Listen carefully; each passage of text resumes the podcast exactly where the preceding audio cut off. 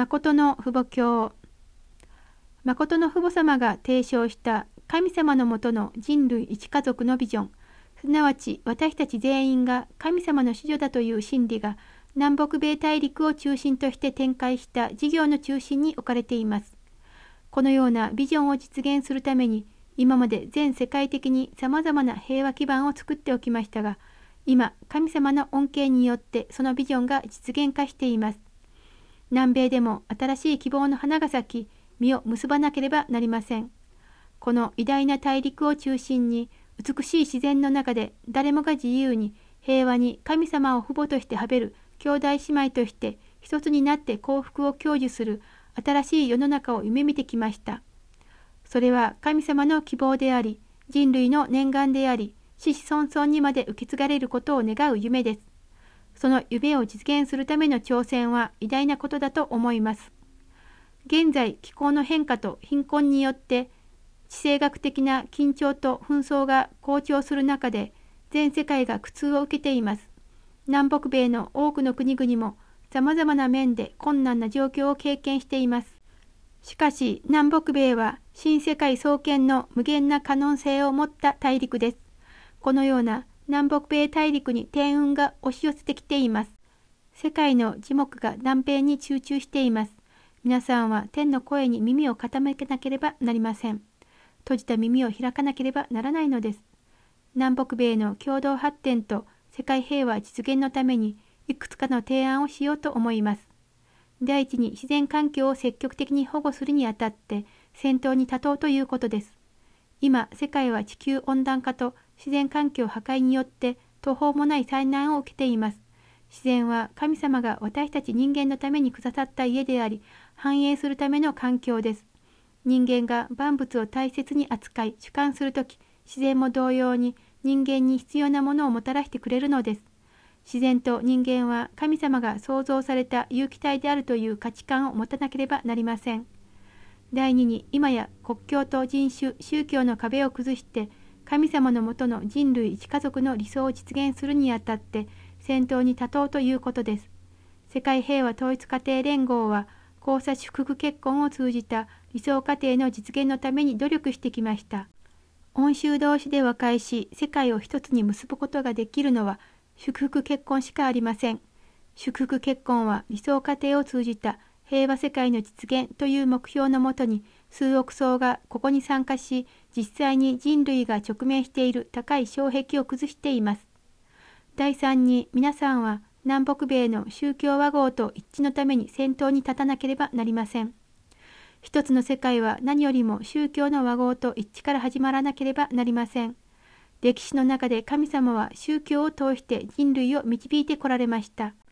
天運が押し寄せてくる今、南北米の宗教間の調和と協力がいつの時よりも切実に求められています。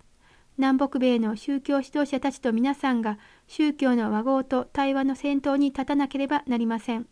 第4に皆さんはブラジルのジャル人とパラグアイのプエルトレダを中心として展開している磯村建設プロジェクトを具体化することに動産しなければなりません。神様が願われる新しい国、新しい世界は超宗教、超国家、超人種の世界です。国境のない自由と平和、統一と幸福の世界です。神様がいらっしゃるので、南米に注いだ生成は決して無駄にはならないでしょう。それをどのように具体化し、短縮させるかは皆さんをはじめとする私たち全員にかかっています。今や皆さんは理想共同体を実現し、新世界を実現する合同指針を作らなければなりません。女性の役割女性は復帰設理歴史において重大な責任を与えられ、時代ごとに設理の一線で大きな役割を遂行してきた。統一家の女性たちは、誠の父母様の御言葉に従い、神様にはべる誠の娘、誠の妻、誠の母の責任を果たすため地球村の至る所で誠の愛を実践しながら汗を流した特に皇天時代の開幕とともに女性の役割がより一層重大なものとなった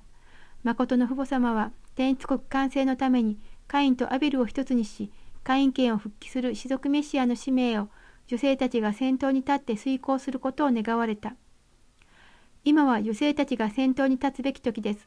個人はもちろん家庭と士族国世界で女性たちが母性愛を持ってお互いに愛する心で不遇な隣人を助けてあげながら私たちの夢が成し遂げられることと私たちは明確な目標を持っている。天の誠の息子娘であることを心に刻んであげなければなりません。そのためにはどうしなければなりませんか？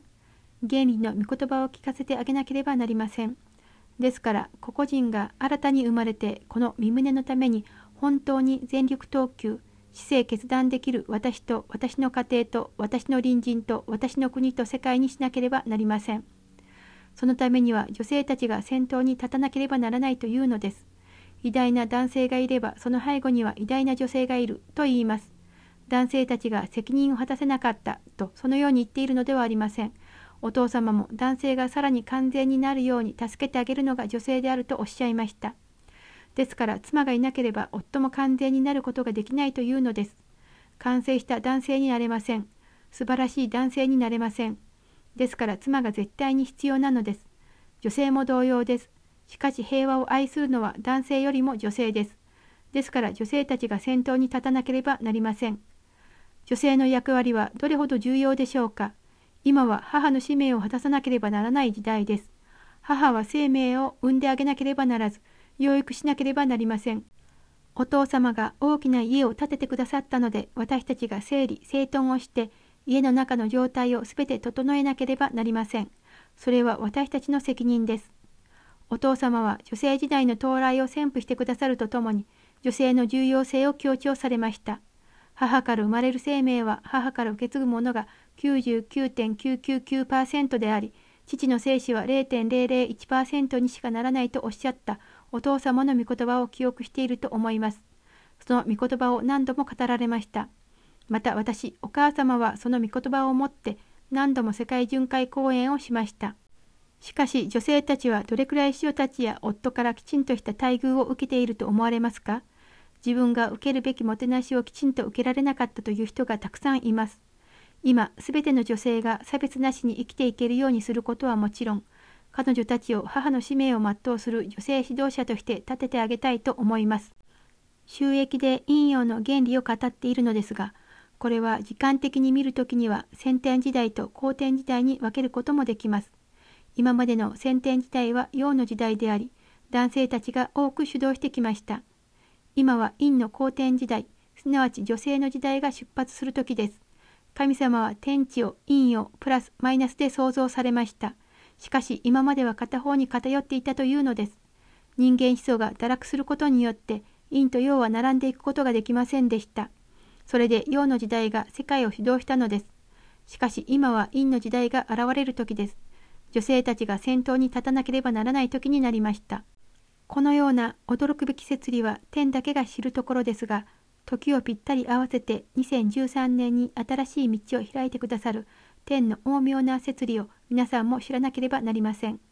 ある一箇所に偏らずに均衡が取れるようになるのが本来の神様の身旨です。地上天国と天上天国がそのように成し遂げられるのです。女性の皆さんは座っても立っても寝ても覚めても24時間が短いと思うくらい天一国の民を作ることに渾身の力を注がなければなりません。天の見舞いに実体的にこの国を封建して世界の摂理を早める勇士にならなければなりません。皆さんがよく知っているイスラエル民族の例を挙げてみましょう。彼らは神様の摂理歴史や桃源というものを知りませんでした。ただ私たちは神様が祝福してくださった先民であるというその一つだけを守ったのです。結局イスラエルはイエス様をあのように悲惨に送るとともに民族的に桃源を払うことになりました。2000年間孤独に流浪する民族、国のない民になったのです。そのような中でも命脈をつないでこられたのは母親たちが役割を果たしたからです。ですから私は摂理のための環境創造を強調するのです。私たちは歴史を通して成功と失敗のすべての典型露呈を見てきました。今のイスラエルを見てください。女性たちも軍隊に行って国を守るために男性たちと同等に行動します。今は国を救い、世界を救うことにおいて、女性が先頭に立って立ち上がるべき時です。女性の責任が重大であることを皆さんは知らなければなりません。私たちは奇跡を創出しなければなりません。このような設理的な対立に私、お母様と共に同賛できなければ、子孫たちが皆さんを残訴するでしょう。知らなくてできなかったということはできません。私がすべて話してあげ、教えてあげました。教会において女性たちの役割が重要です。韓国の歴史においても母、妻、嫁たちが重要な伝統を受け継いでいきました。私たち世界平和統一家庭連合も同じです。今から婦人シックたちを一斉に立たせなければなりません。私たちが立てた目標を中心として、どのように実践休校するかによって、天一国完成の成敗が左右されます。この目標に向かっていくにあたって、女性の役割が重要です。皆さんが摂理の目標を中心として一斉に立つ女性として性決断しなければならない時です。これで本日の訓読は終わります。このゴディブルはご視聴いただいている皆様のご支援で成り立っています。詳細はゴディブル .org をご覧ください。